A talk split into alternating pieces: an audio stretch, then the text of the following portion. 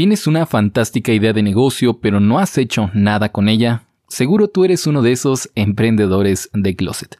No te preocupes, de hecho no hay nada por lo cual avergonzarse. Cientos si no miles de ideas fracasan cada año. Emprender nunca ha sido una tarea fácil, pero atención que no sea fácil no significa que sea imposible. De hecho, hay formas de simplificar esta tarea.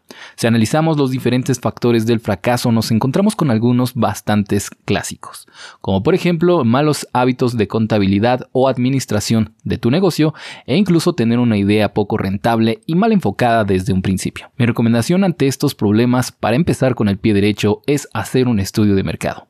Y para eso justamente estamos aquí. Este es el programa donde aprenderás todo sobre tu sector, conocerás la demanda activa que existe actualmente, aprenderás a analizar a tu competencia e incluso a descubrir ideas de negocio alternativas que tal vez sean mucho más rentables que tu idea original. De esta forma, empezar a ganar dinero con esa gran idea de negocio que seguro tienes en mente.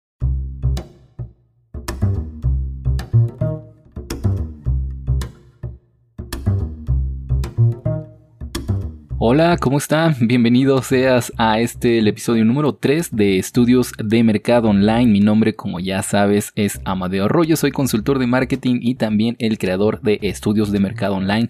No solamente este podcast, sino también el servicio de implementación de estudios de mercado online. Ya sabes, acá abajo te dejo un link, como siempre, en la descripción para que aprendas un poco más al respecto. Hoy vamos a hablar sobre una idea de negocio que de verdad, de verdad me encantó. Bueno, la verdad es que la la mayoría de ideas de negocio que traigo aquí al podcast, sobre todo son algunas que por lo menos yo me siento identificado con la filosofía que hay detrás de ellas, ya sea por ejemplo la idea de negocio que trajimos eh, hace algún mes me parece más o menos, la primera, el primer episodio donde hablábamos sobre community managers, que obviamente yo me siento muy identificado al ser mercadólogo, al estar cerca del mundo del marketing digital, community managers y demás, y luego la idea de la, la semana pasada en donde hablamos sobre implementar web, ¿no? Una agencia que implementaba WordPress particularmente, en donde también yo me siento muy identificado porque a mí me gusta mucho esto del mundo de la implementación web y demás. Y el día de hoy particularmente hablaremos también sobre una idea que, mm, por lo menos en su filosofía, me siento sumamente interesado. Hoy vamos a hablar sobre una tienda, sobre un negocio, sobre una, una boutique de moda pero libre de crueldad animal. Vamos a ver qué onda con esto, qué, datos podemos obtener. Ya sabemos que la segunda mitad del episodio nos dedicaremos a buscar demanda activa, demanda pasiva, la competencia, estaremos analizando posibles ideas de pivotaje y sobre todo también recuerden la parte, mi parte favorita cuando hablamos sobre la rentabilidad de esta idea de negocio, pero específicamente para aquella persona que quiera realizarlo. Ya sabemos que no es lo mismo que le preguntemos a alguien si de pronto una idea de negocio es rentable para esa persona o no, porque depende de muchos factores. Y como bien sabemos, la primera mitad del episodio lo vamos a dedicar a estar hablando acerca de qué es esto de moda libre de crueldad animal, por qué está convirtiéndose en una moda, en una tendencia en esto de los negocios, qué cosas podríamos hacer nosotros para poder integrarla tal vez a un negocio que ya tengamos en este momento, cómo podríamos crear una boutique desde cero, un producto mínimo viable. Ya saben que también es otra de mis partes favoritas, en esa en la que nos permitimos imaginarnos un poco, le damos permiso a nuestra imaginación, mejor dicho, que podamos crear esta boutique, por lo menos a modo teórico, ¿no? Esta tienda de moda libre de crueldad animal. Pero bueno, para empezar, ¿por qué no definimos a qué nos referimos cuando decimos libre de crueldad animal? Creo que el el mismo concepto, la misma frase se explica a sí misma, pero creo que hay algunos datos bien interesantes que podríamos repasar, sobre todo para que tengamos en contexto por qué esto se ha convertido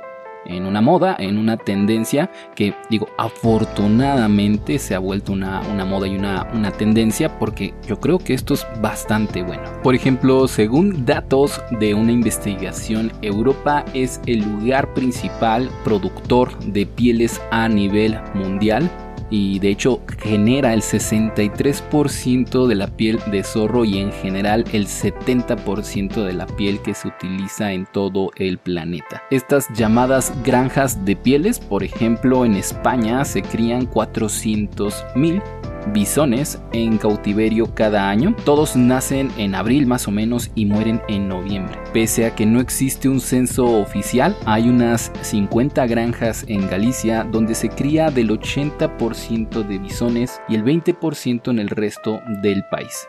Estos animales tienen una vida media de 6 meses frente a los 6 años que vivirían en libertad. Y bueno, para aquellos que no sepan qué es un bisón, me refiero a una especie de...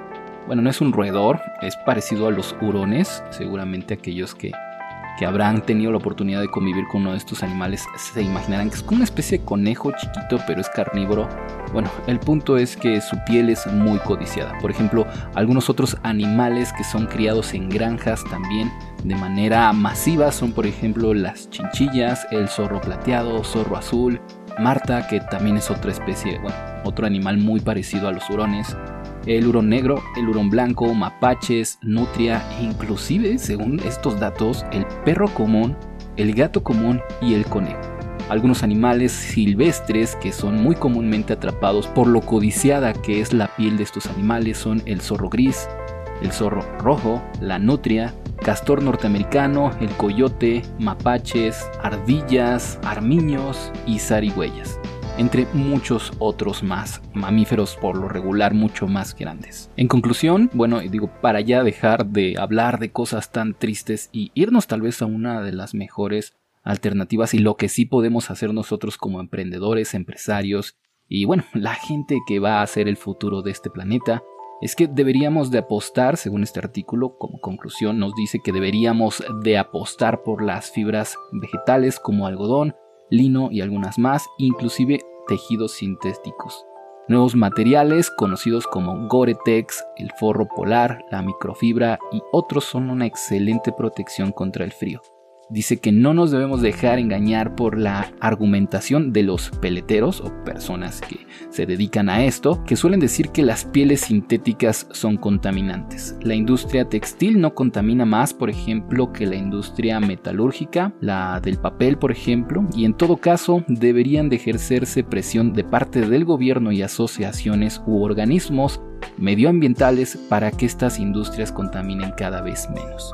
Nunca puede ser una solución moralmente admisible esclavizar y asesinar a millones de seres vivos para despojarles de su piel. En fin, les dejo acá abajo un link, esto es de la página animanaturalist.org para que lean el artículo si es que a ustedes también les interesa y les llama la atención este tema, pero mientras tanto nosotros concentrémonos en la idea de negocio. Como ya dije hace unos segundos, realmente nosotros tenemos el poder, nosotros tenemos las herramientas como emprendedores, como futuros emprendedores, empresarios o lo que sea, si estás interesado en estas ideas de negocio, si estás interesado en crear tu propio estudio de mercado, yo creo que tenemos el poder de cambiar el futuro, el presente y de verdad a largo plazo las circunstancias de nuestra sociedad. Eso es lo que es una empresa, ¿no? Tiene que aportarle valor. ¿Y por qué digo esto? Porque justamente eh, recapitulando lo que hablamos acerca del maltrato animal y de cómo un empresario debería de aportarle valor a la sociedad para que después y de manera monetaria ésta se lo regrese. Digo, al final del día, una empresa nunca debería de estar fundamentada en generar dinero, sino más bien ayudar a la gente ya que después obviamente el dinero sea la forma en la cual te paguen esa ayuda, es otra cosa completamente diferente, ¿no? Y de hecho ya lo decía ya en mi podcast de publicarte en varias ocasiones, que muy probablemente la métrica más valiosa a medir dentro de un negocio es las veces que la gente te dice gracias, las veces que tú le ayudas a alguien a cumplir alguna meta, a lograr algo, por ejemplo aquí yo en estudios de mercado online, este es un podcast en donde pues, doy mi conocimiento, toda la metodología que utilizo en mis servicios, de implementación de investigación de mercado con el propósito de que tú también lo hagas. Entonces, por eso me encantó esta idea de negocio, porque creo que define y conceptualiza muy bien el cómo un negocio a veces es más que números, más que rentabilidad, más que modelos de negocio, más que marketing y demás. A veces es una sola idea, un concepto en el fondo, en el núcleo de la empresa.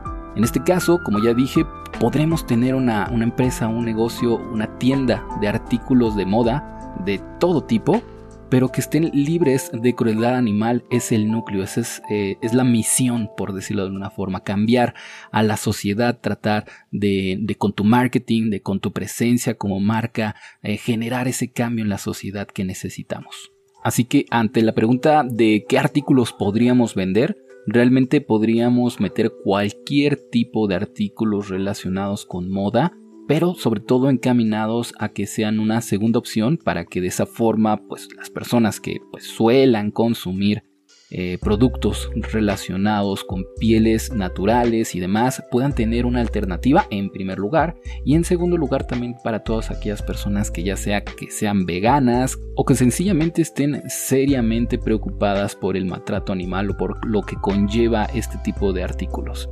Entonces, por lo tanto, estamos aquí planteando por lo menos, ahorita que estamos conceptualizando la idea de negocio, a dos potenciales clientes.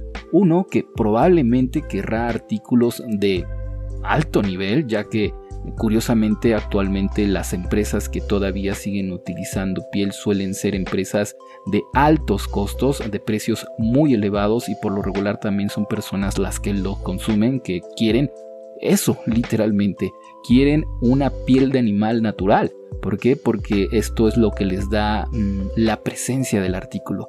Bueno, creo que para que entendamos más o menos a qué me estoy refiriendo, creo que vale la pena aquí meter un concepto de marketing bastante básico, pero no se preocupen, no voy a tratar de complicarlo tanto, lo digo muy rápidamente y me estoy refiriendo a las tres dimensiones de un producto. Todo producto, sin importar cuál sea, sin importar su precio, inclusive todo servicio, toda cosa que se pueda vender tiene tres dimensiones. La primera es funcional, es decir, eh, qué, función tiene ese artículo como tal. Por ejemplo, aquí en la, la, ropa como tal, pues tiene la función de cubrir nuestro cuerpo, ya sea del frío, del calor, del viento, de hacernos daño o sencillamente porque necesitamos vestir porque socialmente está mal visto que la gente salga desnuda a la calle. Entonces esa es la función de la ropa, esa es la primera dimensión. La segunda dimensión de todo producto es la de la sensación, es decir, el feeling o eh, la sensación que tienes al utilizar X o Y artículo. Por ejemplo, no es lo mismo, a pesar de que cumple la misma función, una ropa súper económica que, bueno, te costó, qué sé yo, 100 pesos una playera, a una playera que te cuesta 700 pesos, 1000 pesos, tal vez por ejemplo aquí recuerdo a la marca de iWay, que es una marca mexicana, que la sensación que tienes al ponerte una playera de 100 pesos a ponerte una de, de 1000 pesos más o menos, que es el precio de las playeras de iWay, eh, es completamente diferente. Y no me estoy refiriendo a lo que refleja la marca, no a que te sientas orgulloso de traer una marca mexicana, por ejemplo, en este caso, sino a los materiales que se utilizan, a las sensaciones que te genera. Tal vez una es más fresca, tal vez la otra pues, te ayuda a evitar que pues, te pegue el sol porque tiene una protección UV o algo para el estilo. Esas son las sensaciones que te da la playera. Luego la tercera, eh, la tercera dimensión de un producto, y aquí es donde sí entra perfectamente los productos tanto de piel como aquellos que están libres de crueldad animal, aquí es donde pelean directamente estos dos, es la de un icono, la de imagen. Ahora sí lo que te importa de esta tercera dimensión de un producto es como tal, el cómo te ven los demás, el qué reflejas, el qué mensaje das. Por lo regular, y esto es obviamente muy tonto, pero por lo regular las personas que quieren consumir productos que son de pieles naturales no les importa y probablemente ni sepan cómo sufren los animales o cómo sufren en estas granjas estos pequeñitos animales que pues no les dan de comer, no les dan agua, tal vez los maltratan y luego los matan de formas tremendamente crueles. O sea, toda la vida viven encerrados. Esto es algo que tal vez no sepan estas personas, pero que ellos a lo que les importa de verdad de comprar este tipo de artículos es la elegancia, es el poder, es, eh, qué sé yo, la exclusividad o cualquier otra clase de imagen que reflejen a la sociedad. ya sé, son cosas estúpidas, sobre todo en este caso cuando hablamos acerca de la crueldad animal, pagar un precio por el otro, la verdad es que no lo vale. Y podemos aplicar esa misma idea sobre esa misma tercera dimensión de un producto, sobre los artículos libres de crueldad animal, porque también reflejan algo, reflejan responsabilidad social, reflejan una, una, sociedad mucho más eco-friendly, algo que también está bastante de moda y reflejan que tú no apoyas ese tipo de actos. Así que bueno, en realidad podríamos, como vuelvo a decir, tener cualquier tipo de productos para estos dos diferentes perfiles de compradores, de audiencias y obviamente también los precios que vamos a poder elegir para cada uno de estos dos tipos de personas serán diferentes porque una persona pues va a preferir precios más altos que la otra, pero bueno, insisto, todo eso va a depender de muchos factores. No trataré de dar precios exactos aquí porque no es el propósito por lo menos de este capítulo, porque realmente podemos hablar de cientos de productos, no estamos hablando de uno muy particular, así que Dejamos lo de los precios por ahí y vamos ahora con lo de modelos de negocios. Eso sí está bien interesante porque a diferencia de los dos estudios de mercado que realizamos las semanas anteriores, este sí podríamos asegurar que es un modelo de negocio business to customer es decir, un negocio que le vende a los clientes. Esto es importante tenerlo en cuenta, tal vez no lo mencioné en los episodios anteriores y es importante tenerlo en cuenta porque de esta forma podemos diseñar también una estrategia de marketing, podemos tal vez trabajar con eh, una empresa que tenga tal vez una visión más social, si es que estamos hablándole al customer, es decir, al cliente final, como es este el caso, o podremos tener una visión o una estrategia de marketing o de implementación de nuestro negocio un poco más corporativa, formal y demás, si es que le estamos hablando a otro negocio, ¿no? Son diferentes las necesidades que tiene cada uno de estos tipos de clientes y por eso es importante que lo tengamos en cuenta. Y como ya dije, sobre todo ahorita el factor social es algo que le va a dar muchísimo peso a, este, a esta idea de negocio que estamos creando. El factor diferencial de esta idea de negocio sería más que nada el concepto en sí, ¿no? El núcleo de esta idea de negocio, el que nuestra empresa, a diferencia de otras, tenga pues no solamente un sello de que sea libre de crueldad animal, sino que además lo refleje en toda especie de comunicado que tenga, ¿no? Por ejemplo, podemos ponerle eh, etiquetas a nuestra ropa, podemos ponerle inclusive a nuestra propia empresa, a nuestra propia tienda, algo relacionado a esto. Por ejemplo, existe el movimiento que se llama For Free, F-U-R Free, que se refiere a que es la ropa, a que es la moda, a zapato, calzado, accesorios y demás que están libres de pieles, que están libres de todo tipo de crueldad animal y es toda una tendencia actualmente, toda una moda, es parte de esto la llamada eco-friendly. Entonces podríamos, ¿por qué no? Se me ocurre, se me acaba de ocurrir, te lo juro, eh, crear una tienda de, de, este tipo de moda libre de crueldad animal que se llame, ¿por qué no?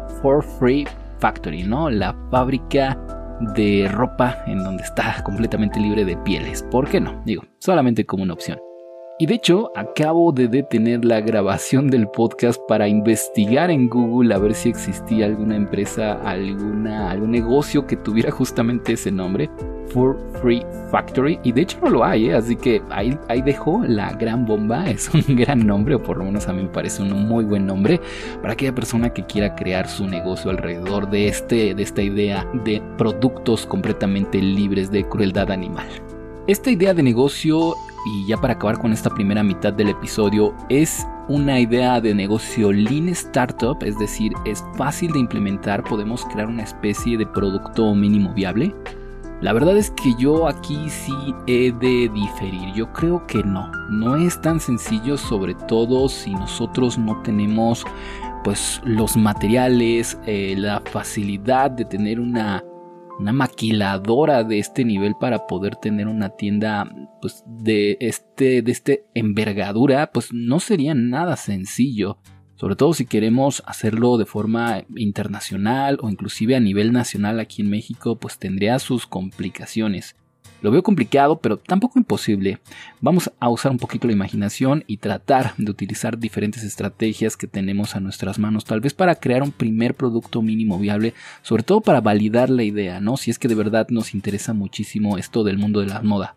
Podríamos crear una especie de tienda virtual que obviamente es súper sencilla de hacer con WordPress, con plugins o inclusive con algún otro CMS, algún otro maquetador web, pero el punto es que tener una página web para esta idea de negocio me parece básica, al igual que un catálogo y sobre todo como estrategia de marketing, no hay nada como promover este tipo de causas sociales o causas para apoyar al medio ambiente o a la naturaleza en sí, que utilizar las redes sociales, ya sea con contenido en redes sociales, un canal de YouTube o cualquier otro tipo de espacio en donde divulguemos información con respecto a la crueldad animal, en donde hagamos publicidad al respecto, inclusive de paga. Por ejemplo, en este caso en particular hubo hace algunos años una campaña de publicidad súper inteligente, súper interesante, que por cierto les dejo el video acá también abajo en la descripción, es un poco gráfico, pero no deja de ser una de las campañas de publicidad, a mi parecer, más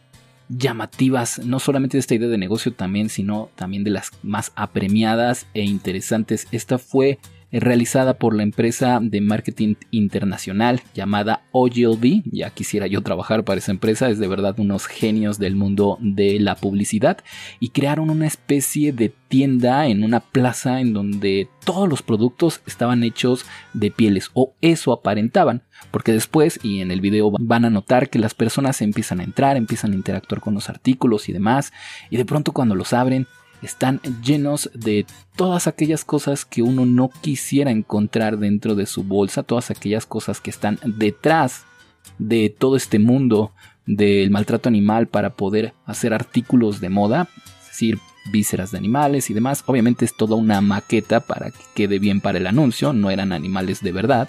Y de hecho la piel de todos y cada uno de los artículos que podías encontrar en esta tienda que fue montada para el anuncio eran de una piel sintética que se parecía casi idéntica como una copia uno a uno a la piel natural, ¿no? Entonces, este es un ejemplo de que se pueden hacer campañas de publicidad súper inteligentes, interesantes y que tengan un impacto en la sociedad más allá de como casi cualquier otra pieza de publicidad, que no solamente sean eh, una forma de venderle a la gente, sino una forma de cambiar una ideología. Recordemos, y yo creo que esa es una muy buena forma de pensar eh, con respecto al marketing y a la publicidad, que no siempre es una herramienta nada más para engañar a la gente o para decirle a la gente eh, que vote por alguna persona, ¿no? Cosa que también ha ocurrido y debido a algunas herramientas de mercadotecnia, pero no solamente es para eso, sino también para cambiar la ideología, también históricamente la mercadotecnia también ha funcionado para cambiar la ideología de las personas para que hagamos algo bueno con ello, ¿no? Entonces, yo por lo menos soy de los que opinan eso del marketing y que se pueden hacer cosas geniales si es que de por sí nuestras intenciones son buenas desde un principio como en este caso el hecho de poder salvar miles y millones de vidas de estos pequeños animales que de otra forma morirían en una granja enjaulados durante toda su vida. En fin, con eso tendríamos, y antes de que me enrolle todavía más, eh, con eso ya tenemos suficiente como para crear un producto mínimo viable. Por un lado, una página web, ¿no? La parte técnica podría ser un CMS como WordPress. En la parte de marketing podríamos crear una estrategia de inbound marketing combinada con outbound marketing, es decir, crear contenido para que de esta forma la gente venga a nuestra página web o a nuestras redes sociales.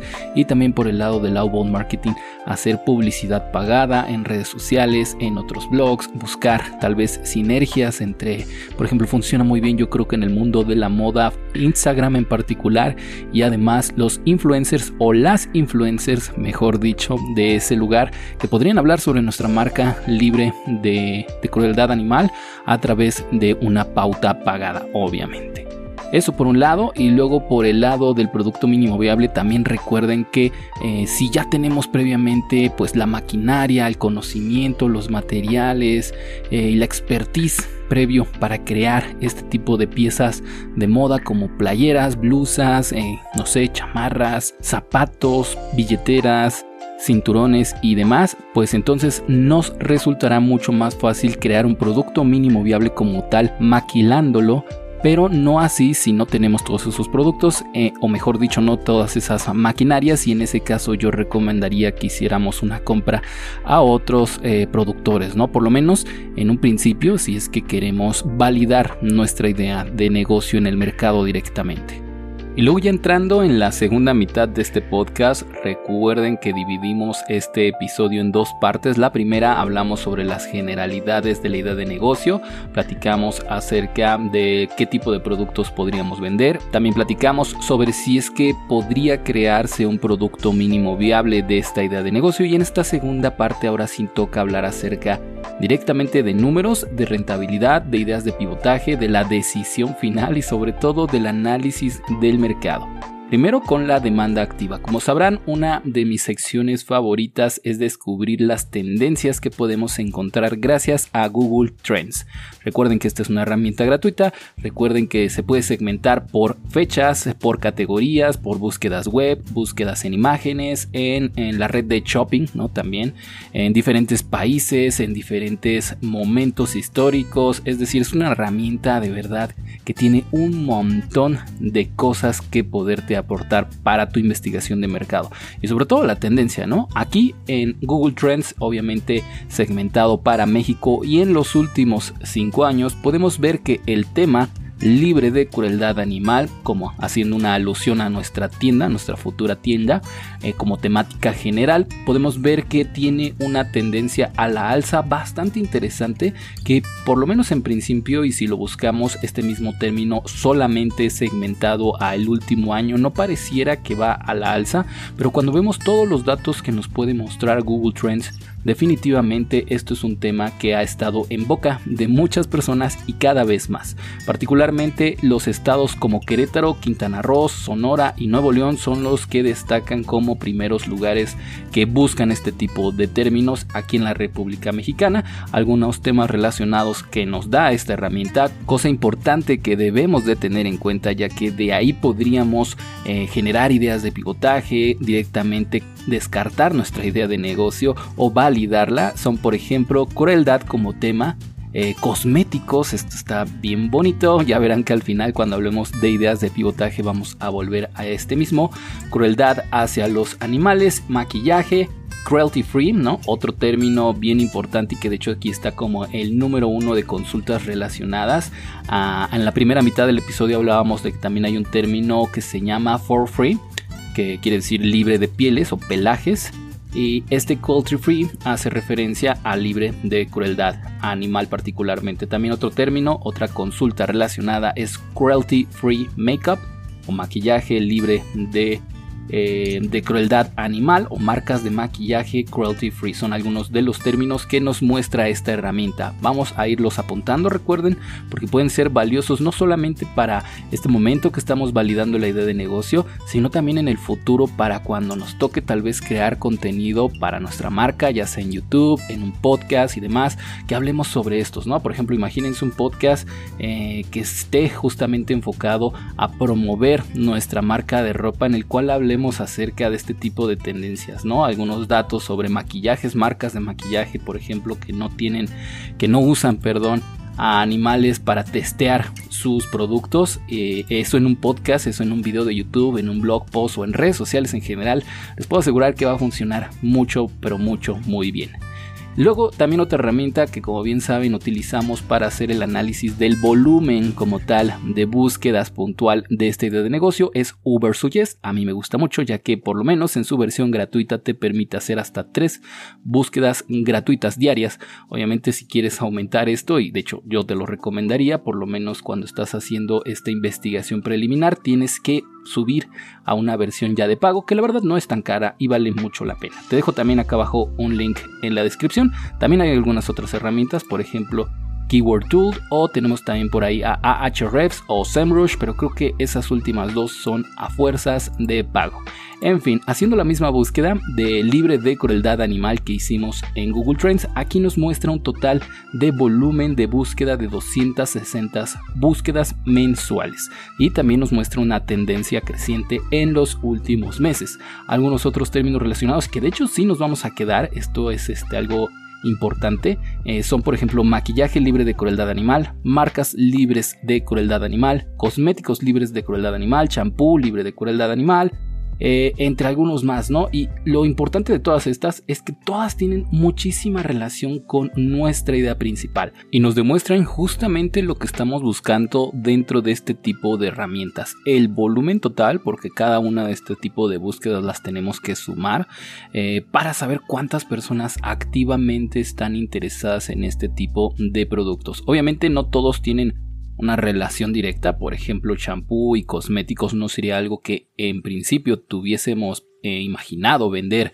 directamente en nuestra tienda de moda, pero ¿por qué no como un posible pivotaje incluirlos? Así que los apuntamos, así como también el volumen total de las búsquedas relacionadas. Ahora bien, pasemos a la sección de la demanda pasiva. Recordemos que la principal diferencia entre este, este segundo tipo de demanda es que este tipo de personas, este público, este potencial cliente en el futuro realmente no se encuentra buscándonos actualmente, pero es potencialmente aquellas personas a las cuales nos vamos a poder dirigir y si hacemos tal vez campañas de publicidad, si hacemos inbound marketing y demás, tal vez convencerlas de que adquieran nuestros productos.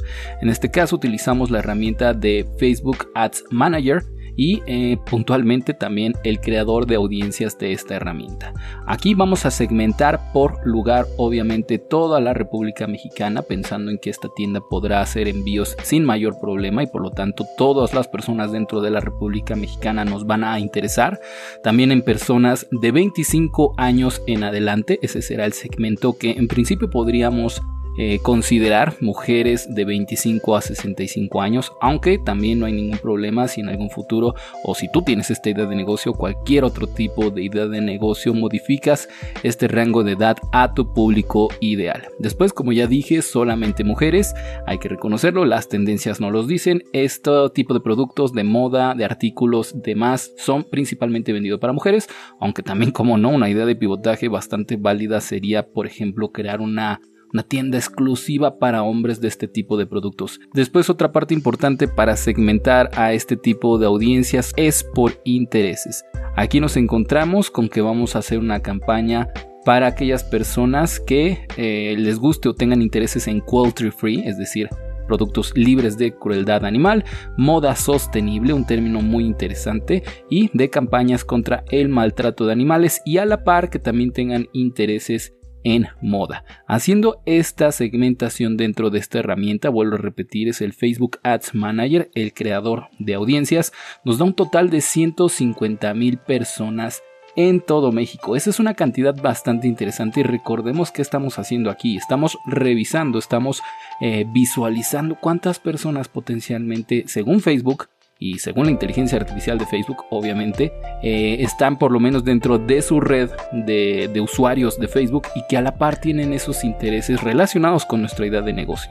Y por lo tanto, potencialmente, inclusive aquí mismo dentro de la herramienta de Facebook, podríamos en el futuro venir y utilizar esta misma herramienta para publicitar, para hacer campañas de publicidad acerca de nuestra marca, de nuestra tienda. Entonces, ese dato también lo apuntamos, 150 mil personas y continuamos con otra parte bien interesante que son nuestra competencia. ¿Qué vamos a encontrar aquí? Pues bueno, la verdad es que hay un montón de marcas de moda en México. Eh, es algo que se vende muchísimo. Por ejemplo, las marcas de moda más llamativas o las más importantes actualmente son por ejemplo Andrea, que es una empresa 100% mexicana que además de vender ropa también hace sobre todo calzado. También tenemos a la marca Bershka, perteneciente al grupo español Inditex. También tenemos eh, Forever 21, Nike, Price Shoes, una una famosísima marca de zapatos y tenis aquí en México, Puma, Zara, Skechers y demás. Hay muchísimas marcas de moda actualmente en México, algunas más nuevas, algunas más con mayor recorrido, algunas más económicas, otras que pretenden convencer a un público que prefiere bienes y servicios de altos precios, entre muchos otros tipos de clasificaciones. Pero también eh, tenemos que tener en cuenta, sobre todo para esta idea de negocio, que cada una de todas estas empresas de cierta forma también están siendo un sustituto de nuestro producto, de nuestro producto libre de crueldad animal, de nuestros eh, maquillaje, de los productos de belleza o cualquier tipo de cosa que querramos incluir dentro de nuestra tienda de moda libre de crueldad animal. ¿Por qué? Pues sencillamente porque en nivel funcional, recordemos los tres niveles de, o los tres dimensiones, mejor dicho, de un producto. Uno es funcional, el segundo es sensorial y el tercero es el simbólico. Pues bueno, cualquiera de estos productos, cualquiera de estas marcas que ya se comercializan en México y que ya tienen una gran presencia en la mayoría de ellas, eh, cumplen el mismo eh, nivel funcional que nuestro producto. Entonces son competencia sin lugar a duda. Tal vez no tan directa si es que trabajamos bien con, la parte de, la, de, la, dimensión simbólica, lo que representa nuestra marca, lo que representa nuestro producto. Eh, con respecto a aquellas, ¿no? Ya que aquellas son pues un poco del montón y van a seguir vendiendo, no quiere decir que nosotros vayamos a generar una marca lo suficientemente grande como para eh, quitar toda esa competencia y desaparecerla, pero sí como lo suficientemente grande como para hacernos un espacio en el mercado, que eso es uno de los principales objetivos que yo pondría dentro de este negocio, y en segundo lugar que creemos un cambio en la sociedad que sea parte de nuestra misión directamente, ¿no? Y esa es la parte simbólica de lo que representan nuestros productos, nuestros servicios en nuestros clientes.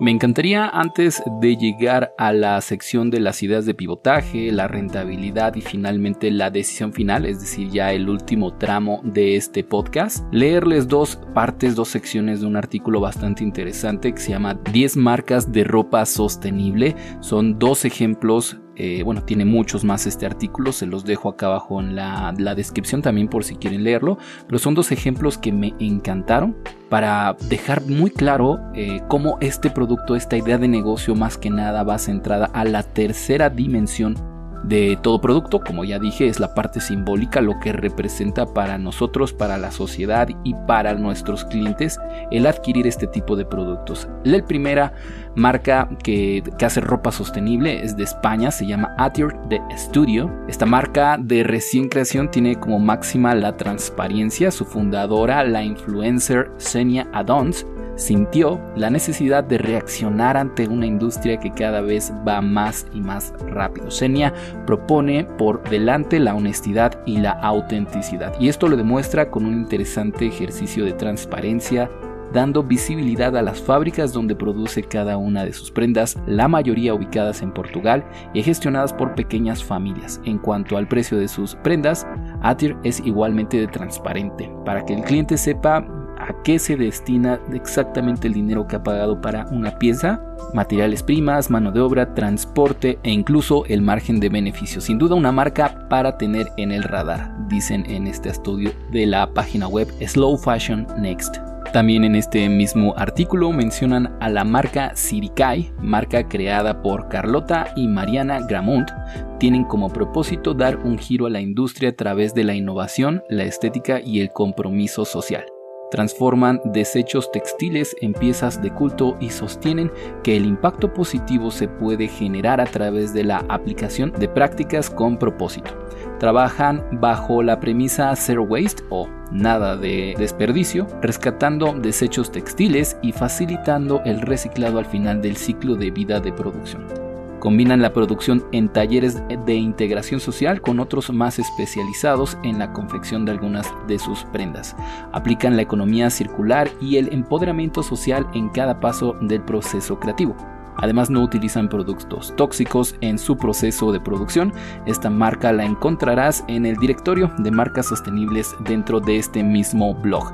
Recuerden, acá abajo les dejo un link. El artículo completo está buenísimo. Hay un montón de ideas geniales acerca de cómo eh, algunas marcas, sobre todo en Europa, España, eh, han funcionado, están generando un impacto social. Y recuerden, estamos hablando sobre la tercera dimensión de un producto, eh, lo simbólico, aquello que representa para ti, para la sociedad y que eso funcione como valor añadido y que todas esas marcas que eran competencia antes, todas esas marcas como Sara, tal vez como Bershka, eh, no sé, Andrea o cualquier otro tipo de marcas que por lo menos acá en México tienen un gran impacto, por lo menos en ventas, se queden completamente atrás porque tú ya vas a estar dirigiendo tu producto a personas que quieren cambiar el mundo, que quieren algo diferente, que quieren ser parte de un cambio social, no nada más tener una ropa de moda. De hecho, aquí también el artículo explican acerca del fast fashion, de hecho así se llama el blog, y el slow fashion, ¿no? Que son dos términos que hacen referencia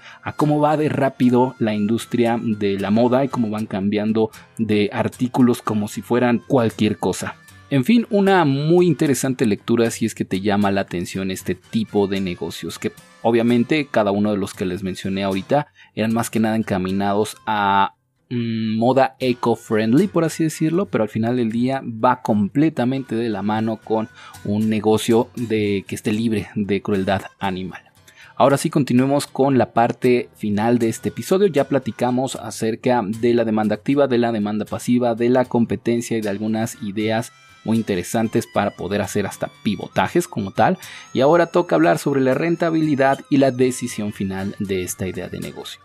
Recuerden que para crear, para conocer la rentabilidad de una idea de negocio, no hace falta más que investigar primero nuestros datos, nuestros gastos, fijos para poder decidir si con las ventas que vamos a descubrir eh, gracias a este estudio de mercado vamos a poder sobrevivir, vamos a poder tener rentabilidad, como dirían. Y esto es algo completamente subjetivo. Cada persona, cada empresa, cada equipo de trabajo tendrá una rentabilidad completamente diferente, así que por lo tanto ese dato, ese estudio final te lo dejo a tu decisión. Recuerden que obviamente la generalidad para crearlo, para descubrir si es que es rentable o no, es utilizar la fórmula del punto muerto. Me parece que ya les he platicado al respecto, pero de todas formas siempre que lleguemos a esta sección voy a tratar de hacer alusión a la misma porque yo sé que, bueno, todos los que estén suscritos a este podcast puede ser que no estén 100% interesados en cada una de las ideas de negocio que vamos platicando y es por eso que trataré de repetir algunos términos de pronto episodio con episodio. En fin, es muy sencillo, eh, tenemos que agarrar y buscar descubrir todos los gastos fijos que tenemos en nuestra empresa o en nuestro futuro emprendimiento si es que todavía no incurrimos en ningún gasto. Por ejemplo, el gasto de electricidad, el de renta de un local, el de tal vez si, si compramos equipo de cómputo, por ejemplo, si compramos, eh, no sé, una camioneta para hacer las entregas, un inmueble, si estamos comprando un edificio, si estamos comprando maquinaria o cualquier tipo de gasto que hagamos que sepamos que tenemos que diluir o derivar en diferentes pagos mensuales porque muy probablemente este tipo de compras pues de precios un poco más elevados no los hagamos a en efectivo, sino más bien a crédito y con el tiempo tengamos que continuar pagando esta obligación financiera. Entonces, también esos gastos van directamente a nuestros gastos fijos, eh, el teléfono probablemente, el internet de nuestra oficina, nuestro salario, está casi siempre se le olvida a todo el mundo ponerla, nuestro salario y el de nuestros empleados, ¿no? ya sean fijos o personas que tengamos eh, exteriores a nuestro equipo, pero que tengamos que hacerles un pago mensual, pues bueno, también van dentro de estos gastos fijos. Una vez definido esta área de gastos fijos, la suma total de estos eh, tendremos que dividirla entre el número de unidades que potencialmente vamos a vender en un mes según este estudio de mercado. Pero atención a estas unidades vendidas al mes tendremos que restarles los costos variables. Esto también es muy importante, así que pongan atención. Los costos variables eh, son los gastos que incurrimos como empresas en el momento en el que producimos u obtenemos de alguna forma uno de nuestros productos que vamos a vender, ¿no? Por ejemplo, imaginémonos con este caso de una tienda de moda libre de crueldad animal que tenemos una chamarra muy bonita, negra, que asemeja piel, pero obviamente es textil y que se vende súper bien y que tal vez esa nos costó, no sé, 500 pesos producirla porque es la mano de obra, porque es el material utilizado, porque no sé todos los insumos que comprendan eh, el crear esta, esta prenda, inclusive tal vez los gastos de envío, etcétera, eso es lo que nos cuesta a nosotros, 500 pesos mexicanos, pero probablemente la estemos vendiendo por mil pesos. Entonces, mil pesos menos 500 pesos, que sería el gasto variable que corresponde a esta prenda, serían solamente 500. Me explico, tenemos que dividir el total de gastos fijos, como ya dijimos, todas aquellas cosas en las que incurrimos sí o sí mes con mes, luego dividirlo entre las cantidades de productos que vendemos al mes para saber, y esto es lo más interesante y por eso me encanta este cálculo, que espero no estarlos enrollando, por cierto, no estarlos revolviendo con tantos números. Voy a tratar de hacer un video en Instagram. Eh, recuerden que me pueden encontrar en arroba arroyo.amadeo en Instagram, donde explicaré esta fórmula tal vez de una forma un poco más gráfica para que quede más claro. Pero bueno, eh, entonces con esta fórmula lo que vamos a descubrir al final del día es un dato bien valioso. Es la cantidad de chamarras de este tipo, ¿no? de este estilo, eh, que tenemos que vender al mes para cubrir nuestros gastos fijos. En ese momento que vendemos la chamarra número 15, por ejemplo, imaginémonos que con esa ya alcanzamos a cubrir el total de gastos fijos. En ese momento nuestra empresa ya no debe nada. A partir de la siguiente chamarra que vendamos, ya son beneficios para nuestra empresa. Y atención, en ese momento ya está pagada la luz, la renta de nuestros locales, la renta de nuestras camionetas, no sé, los pagos, nuestras obligaciones financieras que tengamos, ¿no? Aquellos préstamos o pagos que tenemos que hacer por una tarjeta de crédito para nuestra empresa, etcétera, etcétera.